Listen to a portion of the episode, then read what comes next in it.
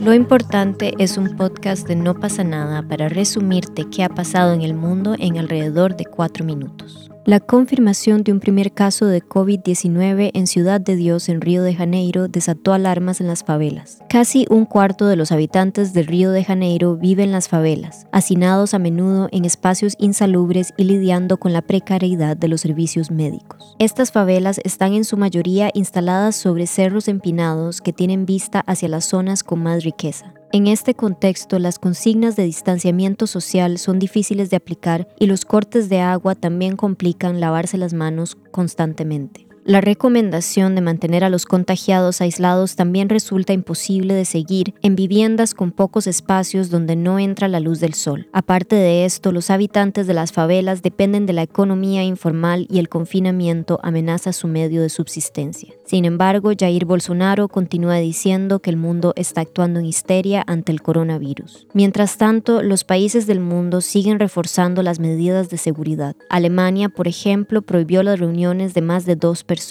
y Nueva Zelanda aplicará un confinamiento total de cuatro semanas. En Estados Unidos, el presidente Donald Trump ordenó instalar miles de camas de emergencia mientras republicanos y demócratas intentan ponerse de acuerdo para aprobar un plan de choque económico de cerca de un billón de dólares. En este país, más de un tercio de la población está bajo medidas más o menos severas de confinamiento en ciudades como Nueva York, en donde el alcalde advirtió que la ciudad podría quedarse sin respiradores en 10 días. En Italia, el país más afectado del mundo por el coronavirus, se anunció el domingo que hubo 652 fallecidos en solo 24 horas, lo que lleva el número total de este país a casi 5.500. Y España superó este lunes las 2.000 muertes por la epidemia. Sin embargo, en Japón los cerezos están en flor y pese a las advertencias contra el COVID-19, los japoneses acudieron masivamente a admirar el deslumbrante espectáculo. Algunos incluso hicieron el tradicional picnic, aunque está firmemente desaconsejado este año por las autoridades. La floración de los cerezos simboliza en la cultura japonesa la fragilidad de la vida, el carácter efímero de la existencia. También supone un ingreso económico considerable para los comercios y restaurantes que ofrecen comidas y productos sobre el tema del color de las flores.